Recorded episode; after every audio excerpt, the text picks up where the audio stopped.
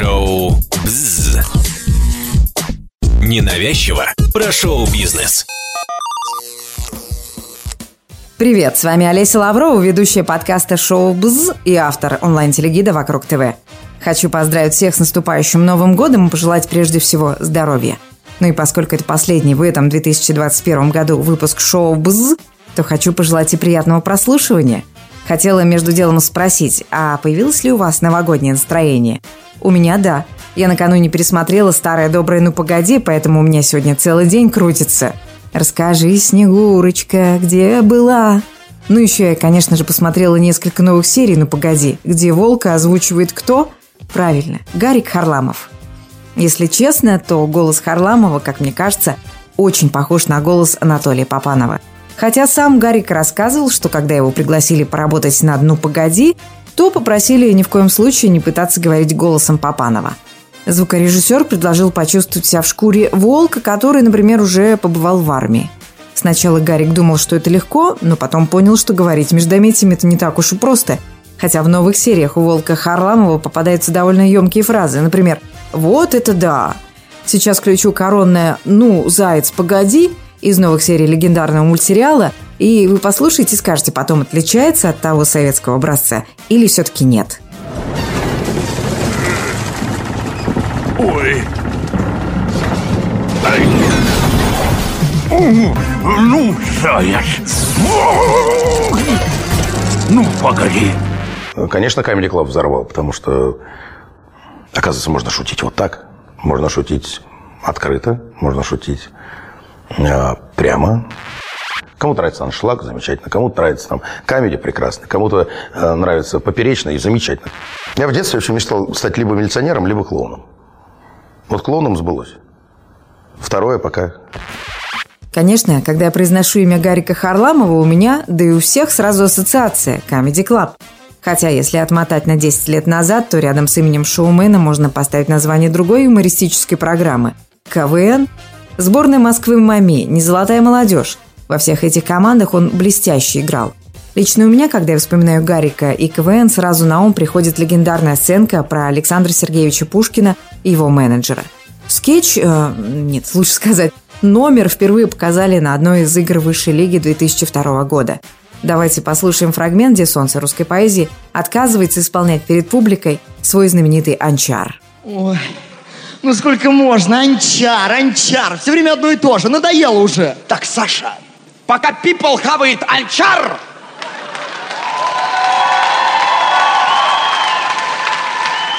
ты будешь читать анчар, и все. Да, закрыли эту тему. В конце концов, кто из нас поэт, я или ты? Я? Ну вот, а я директор, ты пишешь, я продаю. Так, да, у нас, Саша, проблема с меценатами. Мгм. Сибирский алюминий отказался, А, ну. но ничего. Я договорился с медными рудниками, так что давай у тебя будет не алюминиевый всадник, да, а медный.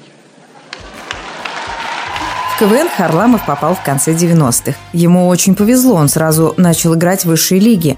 Но и КВНщикам тоже повезло, ведь они взяли в команду не какого-то там дилетанта, а профессионала, талант которого был подкреплен учебой в американской театральной школе Харрент. Туда Игорь попал в 14 лет. А как он вообще оказался в Америке? Отец комика Юрий после развода с мамой Игоря переехал жить в США. У него там появилась новая семья, но о своем старшем сыне Харламов не забывал. В итоге Игорь начал учиться с американскими сверстниками, а для удобства его стали звать Гарри. Как положено американскому подростку, Гарри трудился в Макдоналдсе и даже продавал сотовые телефоны. Но я там учился в, в театральном лагере. Там э, моим наставником был Билли Зейн, был такой актер, он есть. Да, он в «Титанике» плохого играл, бегал там за, за Ди Каприо. А Вот. э, я вообще был единственным русским на курсе, так что для, для я был там жемчужиной у них. И, и там мне все-таки вот так, у меня действительно была у нас сцена речи, была, э, ну, были, нам- дали такие некие базовые м, знания с точки зрения вот э, как доносить, как э, играть там, и так далее. То есть там я понахватался всего этого. И, оттуда, и там, конечно, школа сильная очень в этом плане. То есть они учат хорошо.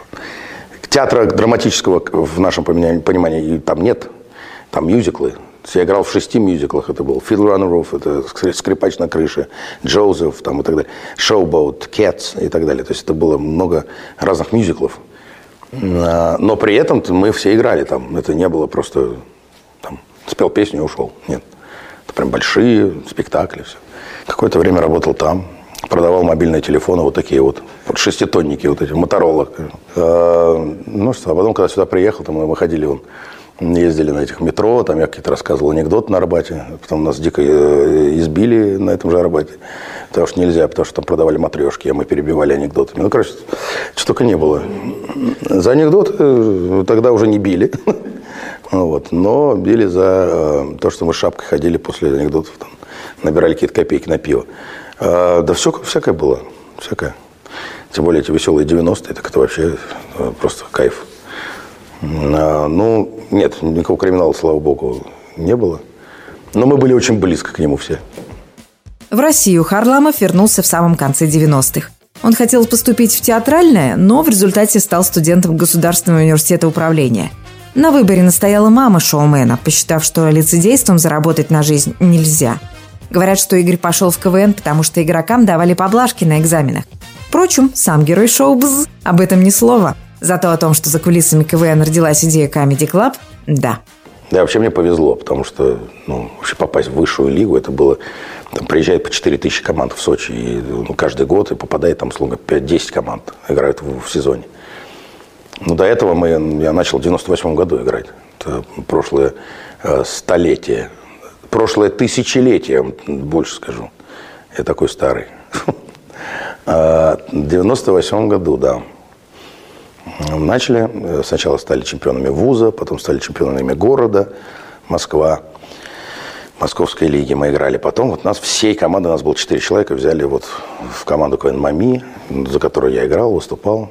Мы дошли до финала и, в общем-то, так, так, так, так. Перешел уже в команду «Не золотая молодежь» и, в общем, потихонечку познакомился со всеми фигурантами выдумки передачи Comedy Club. Это была вот такая вот маленькая комната, а, и среди прекрасных наших ребят, армян, э, были мы с Пашей Волей, Таш Саркисян. И вот, вот вылезла вот эта вот идея, а давайте Comedy Club. Comedy Club, что это такое? А, мы же взяли такой прям суп, потому что стендап в то время особо не, никого не, ну, как бы не пользовался популярностью вообще. Стендап у нас всегда в то время ассоциировался с вот Задорнов, там, э, Жванецкий, то есть это вот монологи какие-то вот. А в том виде, в чистом, как стендап, один за другим выходили, там, э, шутили, такого не было. Comedy Club стал, э, это я сейчас не потому, что это, кукушка хвалит, хвалит петуха и так далее. Это факт. То есть Comedy открыл огромное количество звезд, которые сейчас, о которых мы сейчас знаем. Это звезды стендапа, там, всех э, YouTube-передач, э, это все-все-все-все-все, это все открыл Comedy Club. И нельзя это э, недооценивать. Потому что Камеди был первопроходцем именно такого э, честного юмора, который мы имеем сейчас. И я счастлив, что это произошло, это круто. Я счастлив, что был, скажем так, один из... Вообще первые слова «Здравствуйте, вас приветствует Comedy Club» говорил я. Я вам клянусь, это был маленький-маленький клуб, в котором пришло там два с половиной коллеги и э, там полтора наших друзья, и э, каким-то образом Киркоров Филипп, и э, группа «Отпетые мошенники» тоже там были. Но они ушли после первой же шутки воли. Но первые слова говорил я, нет, ну это было... А вот свою первую шутку, написанную для камеди, Гарик не помнит. За все годы работы над своими образами, в том числе и над образом Барда Эдуарда Сурового, шоумен сочинил тысячи шуток – Запомнить первую в такой массе просто невозможно. Это вам не советский дуэт Карцева и Ильченко, который за десятилетия работы на эстраде исполнили всего с десятка два миниатюр, считает Харламов. Ну, вообще, Эдуард Суровый, он же лет, наверное, 15 будоражит нам голову всем. Вообще, изначально мы его придумали с Гариком Мартиросяном много лет назад. И, ну, честно говоря, мы не думали, что это так долго продержится. То есть это была просто идея такого сумасшедшего певца, который э, поет на злобу дня всякие э, неприличные песни. Ну, такой аутист некий. То есть э, и ведущий, который, в общем-то, наваливает шутки на все это происходящее действие. Но получилась такая вечная история, она играет до сих пор.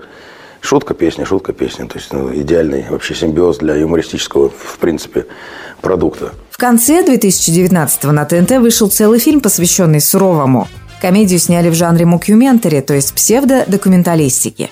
В нем шла речь о том, что в середине 70-х Суровый представлял СССР на Евровидении. Хотя организаторы конкурса запретили продюсерам фильма использовать слово «Евровидение». Его пришлось заменить на «Европесенье». По сюжету советский бард побеждает на Европесенье, но на церемонии обливания шампанским случайно погибает. От шампанского происходит короткое замыкание прослушки, которое разместили на груди исполнителя. Поэтому организаторы спешно переснимают финал конкурса, сделав победителями группу Аба. Вот такая вот история получилась. Кстати, песни Сурового Гарик часто выкладывает в своем инстаграм. Шоумен любит от лица Эдуарда пошутить на злобу дня. А еще он любит повысмеивать шоу «Давай поженимся». Это его, можно сказать, коронное выступление – так, два года назад Харламов выложил фрагмент записи передачи, в которой Лариса Гузеева выразительно произносит очень емкое русское ругательство. Сейчас напомню, о чем речь. Во сколько лет вас сдали в интернат? В шесть лет. В 6 лет. А братья и сестры есть еще? Есть у меня в Московской области жив, жив, живет брат и сестра. Ну, они все железнодорожники у меня. А роднитесь а, с ними-то, с братом и э, сестрой? Ну, так, переписываемся, ну, знаете, так. Э. А их не сдавали? Э... Они, это, их, их не, не сдавали. А как меня сдали в этот интернат, у меня, от меня сразу все отвернулись. Отвернулись от меня родственники, от, нет, ну, эти, Ну, вот я понимаю, друзья, что, допустим, даже если бы подруги, вам было бы лет 13, и, и, и, теперь... вас бы сдали, я бы могла понять, ну, тяжелый подростковый э, период. Ну, не справились ради... Ну, в 6 лет. Кому мог в 6 лет пацанчик... Ну, отчим говорит мне так. Тебя надо было раньше сдать детский дом и отказаться от тебя. Вот так. Пидас. Пидасина. Выразительную речь ведущие из программы, конечно же, вырезали, но интернет все помнит. Лариса Андреевна очень обиделась на Харламова. Она заявила, что она живой человек, который тоже ругается матом. И потом ей не понравилось, что кто-то из сотрудников передачи слил то, что нужно было уничтожить. После инцидента Гузеева отказалась общаться с Гариком. Как рассказал юморист, он однажды позвонил ей, чтобы пригласить в свое шоу, однако актриса заявила, что не хочет с ним разговаривать.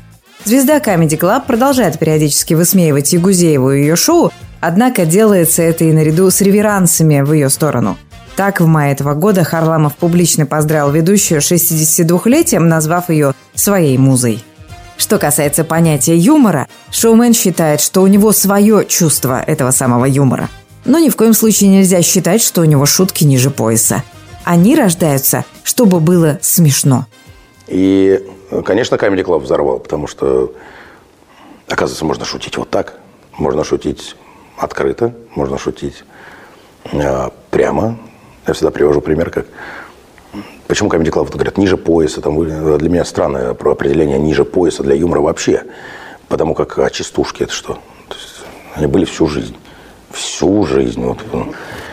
Есть смешно или не смешно. Вот это единственная градация у юмора, которая вот действительно есть. Вот это смешно или не смешно. И то, смешно или не смешно, для каждого человека абсолютно разное. То есть это зависит от того, где ты воспитывался, кто твои родители, в какой атмосфере ты вырос, и род, что вокруг тебя, и как ты впитал этот мир.